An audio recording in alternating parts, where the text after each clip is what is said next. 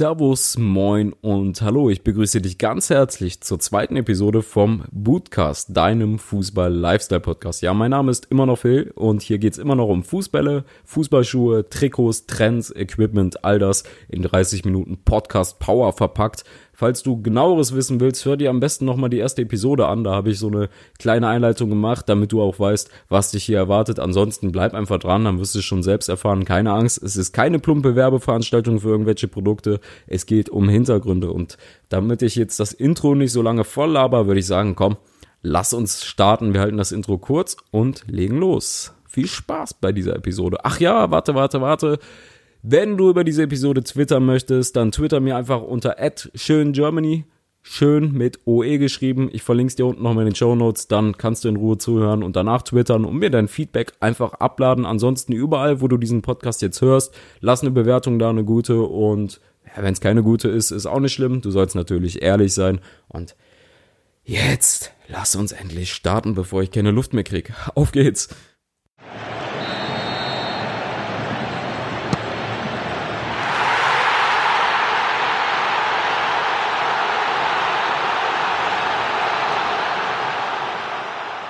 Ja, und das erste Thema ist ausnahmsweise mal nicht so positiv. Ja, es gibt tausend positive Geschichten zu erzählen, aber manchmal muss man auch dahin gehen, wo es weh tut. Und das ist tatsächlich bei dieser WM das Problem mit den Produktpiraten, mit den Fälschern, die Milliarden Umsätze weltweit damit machen, beziehungsweise auch die Brands Milliarden Euros, Dollars, was auch immer kosten.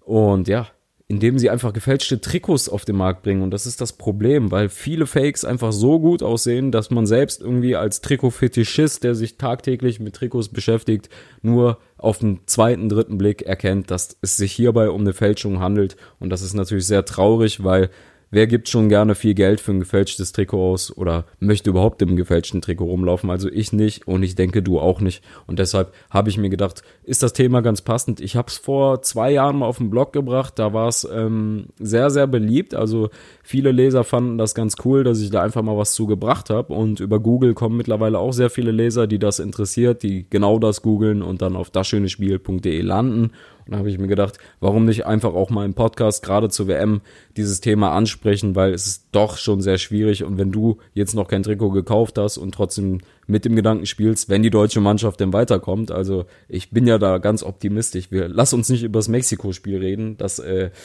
wollen wir jetzt einfach mal nicht. Aber wenn die Deutschen weiterkommen oder natürlich ein Team deiner Wahl, wo du sagst, okay, da hole ich mir jetzt das Trikot, dann solltest du schon wissen, wie ein Fake aussieht.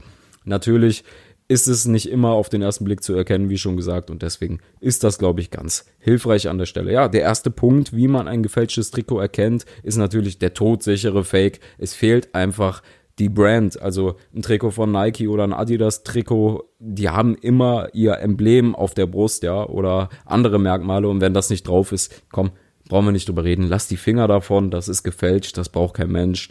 Ja, Manchmal ist das aber drauf, ja, oder meistens ist es drauf, das äh, Brand-Emblem und dann wird es schon ein bisschen schwieriger, die Fälschung zu erkennen. Und zwar vergessen viele Fälscher einfach im Nacken die Aufschriften zu platzieren. Das heißt, beim DFB-Team steht zum Beispiel die Mannschaft, ja, das macht der Fälscher dann unter Umständen nicht so genau, beziehungsweise lässt es dann einfach außen vor, weil die meisten, die eine Fälschung kaufen, ja eh keine Ahnung haben, wird er sich denken. Beim FC Bayern Trikot ist dann vielleicht Mir Samir oder auf Schalke Wir leben dich. Also es gibt unterschiedliche Schriftzüge, die immer wieder im Nacken eines Trikots platziert sind und wenn du Zweifel hast, schau einfach mal in den Nacken rein, dann wirst du es erkennen.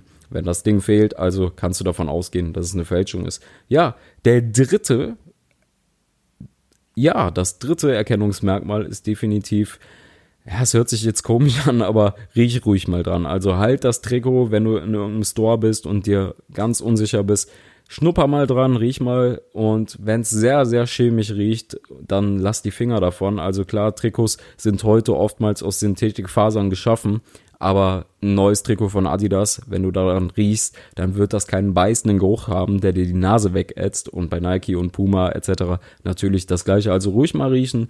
Wenn es ganz eigenartig riecht und dir komisch vorkommt, lass die Finger davon, ist keine gute Idee.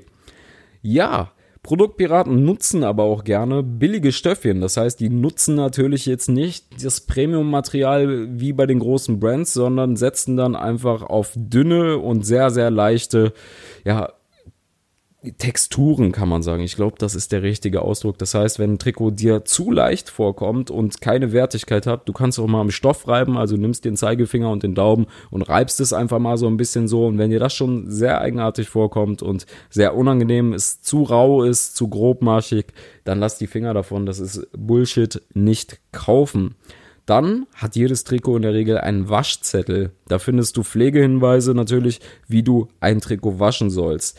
Ja, wenn der fehlt, dann kannst du davon ausgehen, es ist eine Fälschung. Ein Etikett sollte auch dran sein. Also am Kragen hast du oft ein Etikett mit einem Wasserzeichen von der Marke, die dieses Trikot hergestellt hat. Adidas, Nike etc. Under Armour, die machen alle ein Etikett dran und da erkennst du dann, ob das Trikot echt ist. Das steht dann zum Beispiel Official Product of Adidas Football und dann hast du da ein kleines Wasserzeichen mit dem Adidas Logo drauf und das spiegelt sich so ein bisschen, du kennst es vom Geldschein, da ist ebenfalls so ein Wasserzeichen drauf. Das sollte auch schon dabei sein.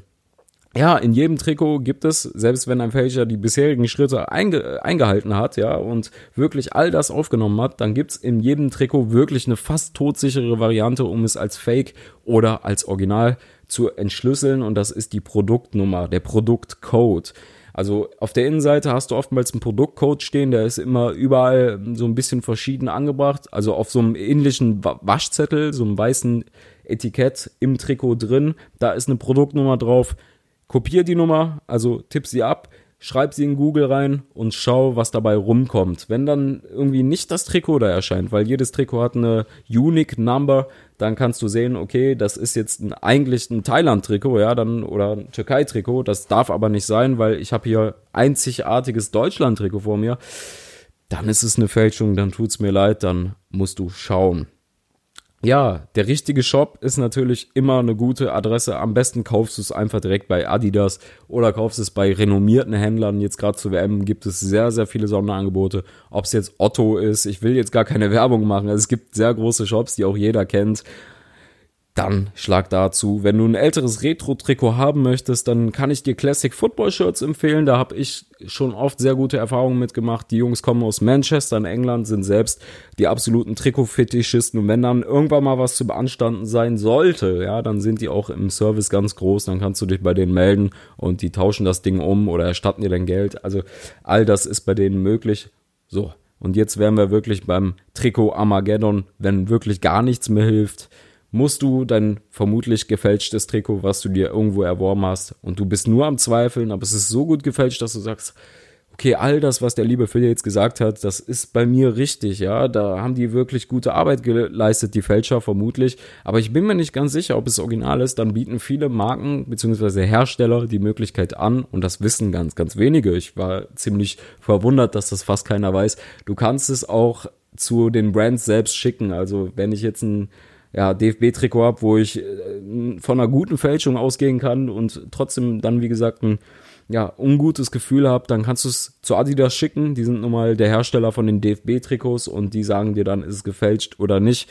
Achtung, wenn du sagst, ich habe ein gefälschtes Trikot, das ist gut gefälscht, möchte es gerne behalten, mir aufhängen.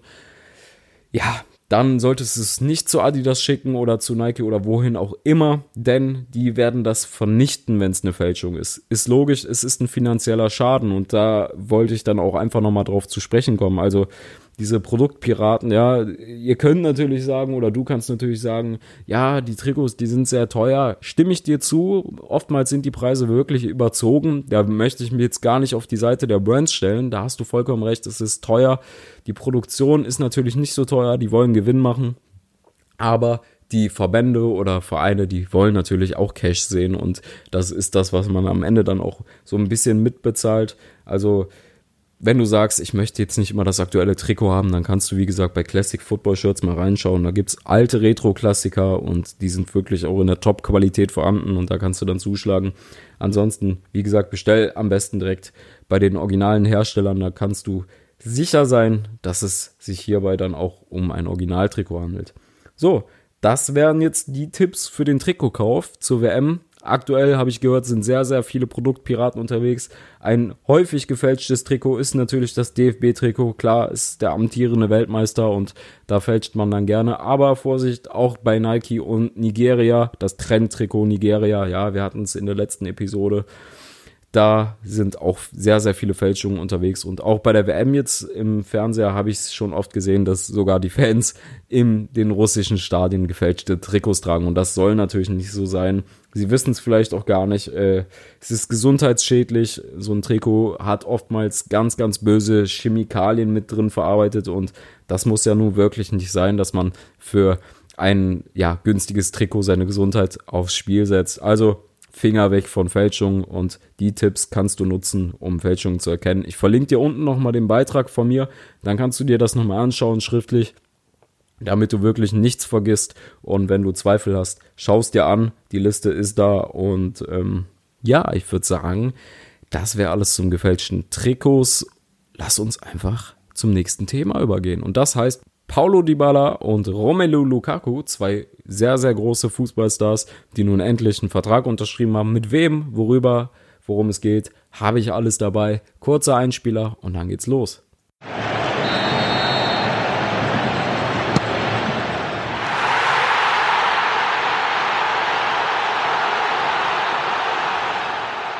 Paulo Di Bala und Romelu Lukaku. Ohne Frage zwei richtig große Fußballer. Allerdings unterscheidet diese beiden doch schon sehr viel von ganz vielen anderen Fußballern, denn sie haben vor kurzem, also vor wenigen Tagen, erst ihren Bootdeal unterschrieben. Die waren ziemlich lange ohne offiziellen Schuhausrüster unterwegs und das ist heutzutage im Jahr 2018, wir hatten in der ersten Episode schon mal drüber gesprochen, doch schon sehr ungewöhnlich und deshalb ist es einfach sehr, sehr heftig, dass die beiden jetzt endlich einen Vertrag haben, wo die gelandet sind. Ja, Dybala ist bei Adidas, hat bei Adidas unterschrieben und Lukaku bei Puma. Gerade bei Dybala war das Ganze doch schon sehr, sehr außergewöhnlich, was da in den letzten Monaten passiert ist. Im Hintergrund bin ich mir sogar ziemlich sicher, dass ganz, ganz viele Marken bzw. Brands um den jungen Argentinier gekämpft haben von Juventus Turin, ja, weil er ist natürlich ein Spieler, wo man sagen kann, in den nächsten Jahren wird er auf jeden Fall die Weltspitze erreichen. Er spielt ein sehr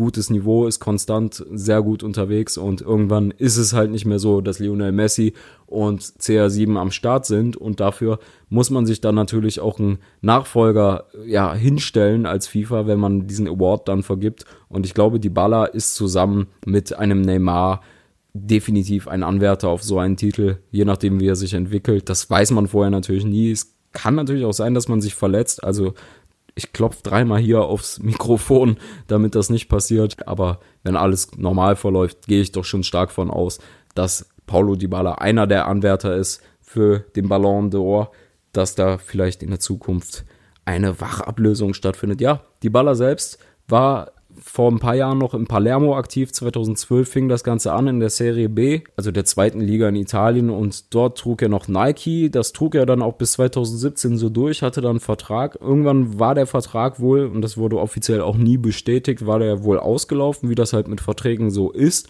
Und dann fing der gute junge Argentinier Paulo Dybala an. Was, womit fing er an? Er, er trug dann einfach so die Schuhe, wie er sie, ja, tragen wollte. Zum Beispiel trug er den Nike Mercurial, den er vorher auch in allen bunten Variationen trug, nur noch in ausgeschwärzter Variante. Das heißt, man konnte gar nicht mehr das Nike-Logo erkennen, den Swoosh, den konnte man nicht mehr erkennen. Es war einfach nur ein schwarzer Schuh und das ist natürlich gar keine Werbung für Nike, weil man sieht die Schuhe auf dem Platz, ja, man erkennt sie und sieht sie dann im Laden und kann das matchen, aber so ein komplett schwarzes Modell, das war dann quasi wie so ein Erlkönig beim Auto, ja, der fährt über die Autobahn und du kannst gar nicht erkennen, welches Modell das jetzt ist. Und genauso war es dann auch bei Dybala. Ja, das war wahrscheinlich ein bisschen störend für Nike. Dann trug er ein paar Wochen später in einer Einheit bei Juventus Turin plötzlich einen Puma One. Das war so das Zeichen, okay, der Vertrag mit Nike, der besteht nicht mehr. Ich trage jetzt das, was ich möchte und trug danach in vielen Spielen den Adidas X17 aber so ein fettes Statement oder ein festes Statement, das gab es dann nicht, weder von Dybala noch von irgendeiner Brand. Ja, wir haben Dybala gesigned. Ja, und so führte sich das Ganze dann fort, bis vor einer Woche ungefähr. da verkündete Adidas dann plötzlich, wir haben Paulo Dybala gesigned. Ja, er ist jetzt offiziell ein Adidas-Athlet. Wir heißen ihn herzlich willkommen in der Adidas-Familie. Und das war natürlich ein fetter Business-Move von Adidas, weil, wie eben am anfangs erwähnt, der Typ ist auf dem besten Wege, wirklich einer der ganz Großen zu werden. Und Adidas hat dann einen schlauen Move vollzogen. Wahrscheinlich musste im Hintergrund noch ein bisschen verhandelt werden, wie viel Geld da fließt. Natürlich kriegt ein Fußballer auch Geld dafür, dass er das Werbegesicht ist. Im Gegenzug muss er natürlich bei Events auch am Start sein und das Ganze muss passen.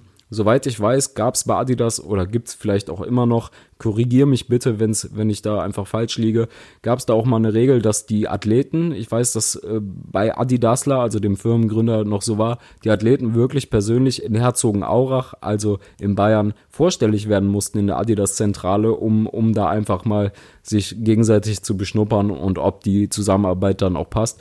Ich weiß gar nicht mehr, ob es so ist. Ich kann das gerne mal in Erfahrung bringen und in die nächsten Episoden ja einbinden. Wer weiß, ob das noch so ist. Falls du jetzt bei Adidas arbeiten solltest und zuhörst, dann kannst du mir das gerne mal mitteilen, ob die Profis immer noch zu euch kommen müssen und ähm, ja quasi begutachtet werden, ob ihr denn auch zusammenpasst. Also quasi so ein Boot-Tinder.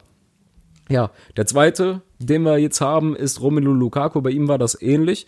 Der wuchtige Stürmer von Manchester United und Belgien hatte ebenfalls keinen Bootdeal, hatte auch sehr, sehr lange Nike-Schuhe an und irgendwann hörte das auch auf und er lief dann auch mal in Adidas Boots rum und variierte da immer so ein bisschen. Das war ein Anzeichen dafür, dass er keinen Deal hatte und er sagte auch auf die Frage, weshalb hast du keinen Boot-Deal? Du bist so ein krasser Spieler, sagte er, der Spieler macht den Schuh aus und nicht andersherum und ich glaube, dass ähm, das jetzt auch Vergangenheit ist, denn er hat bei Puma gesigned, er wird den Puma One tragen.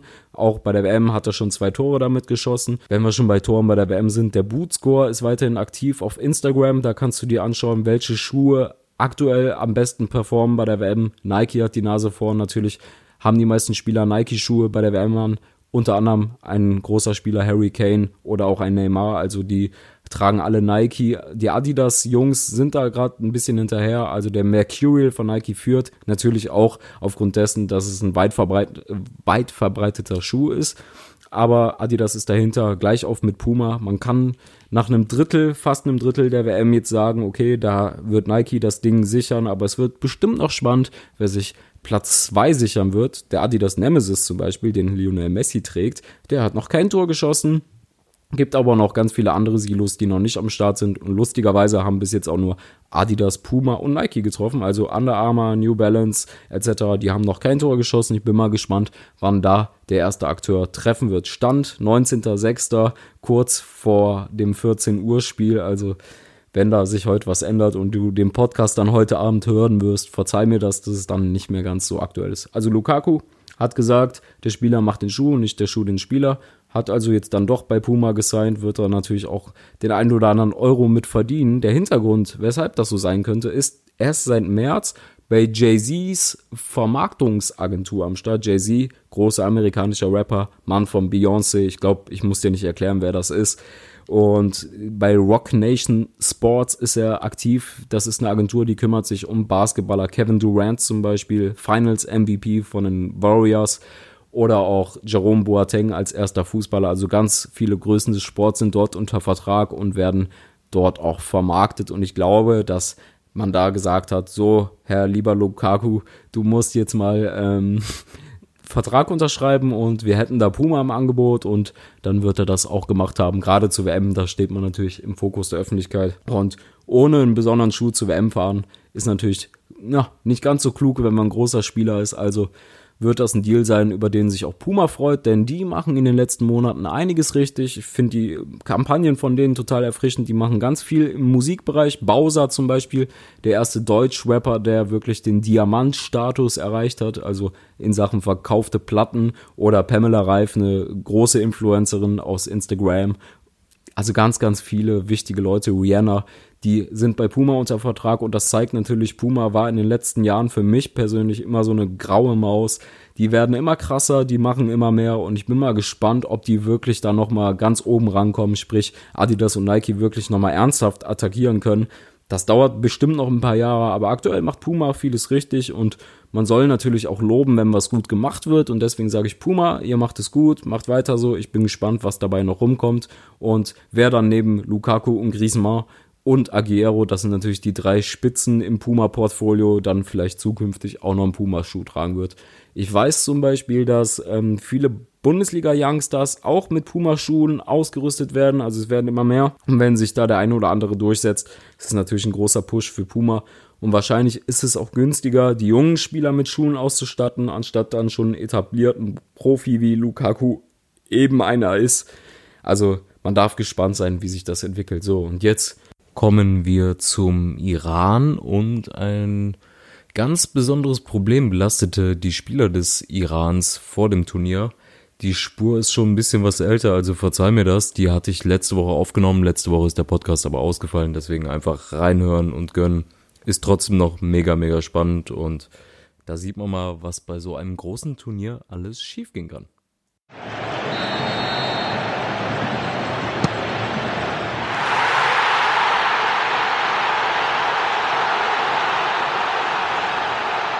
Ja, eventuell wirst du es gelesen haben, die iranischen Fußballer, also unter anderem auch Ashkan Dejaga, den kennen vielleicht einige Bundesliga-Fans noch oder du wirst ihn vielleicht auch kennen, damals bei Hertha, auch zuletzt nochmal beim VfL Wolfsburg versucht. Die stehen jetzt ohne Fußballschuhe da. Also alle Nike-Athleten beim Iran, die haben keine Fußballschuhe. Woran hattet ihr legen?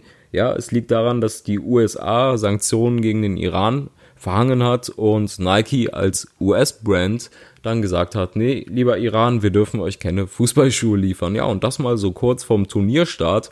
Ja, das ist natürlich mehr als ärgerlich. Jetzt müssten die Spieler, und das ist kein Witz, wir sprechen von der WM, von einem globalen Ereignis, welches einfach zu fett ist, um Scheiße zu bauen, liebes Nike-Team. Die müssen sich die Schuhe jetzt selbst kaufen. Also klar, am Kleingeld wird's nicht mangeln. Die können sich die Schuhe selbst kaufen. Romelu Lukaku hat's auch gemacht. Ohne Frage. Aber hat man bei der WM nicht andere Gedanken, als sich dann noch auf die auf die Fußballschuhsuche zu konzentrieren? Ich meine, hey, Alter, was geht?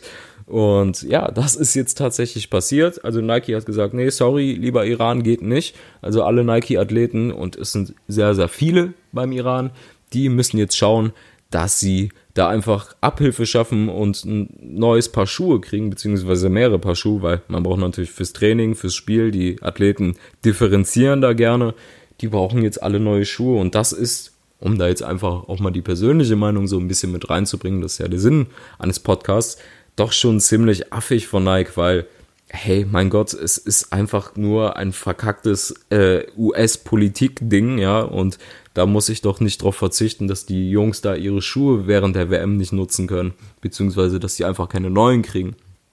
Gut, man wird beobachten jetzt können in den nächsten Wochen, wie das dann abläuft. Ich glaube nicht, dass das jetzt die Leistung der Spieler enorm einschränkt, aber es ist schon ärgerlich. Und wenn wir jetzt mal nur von, von der Werbesicht ausgehen, ja, Nike legt ja sehr viel Wert auf Werbung, dann ist es sicherlich nicht die beste Promotion bei einem Weltturnier wie der WM, dass da eine ganze Mannschaft beziehungsweise Teile einer ganzen Mannschaft nicht in den Schuhen auflaufen dürfen.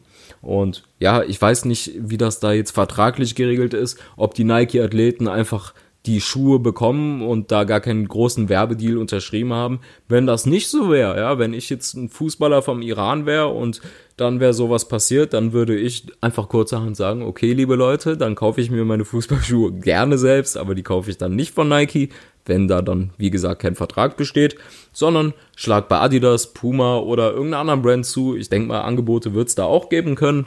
Und dann sieht Nike ganz schön dumm aus. Also gut, sie haben einen riesigen Marktanteil, sie haben, sie stellen die meisten Schuhe in diesem Turnier.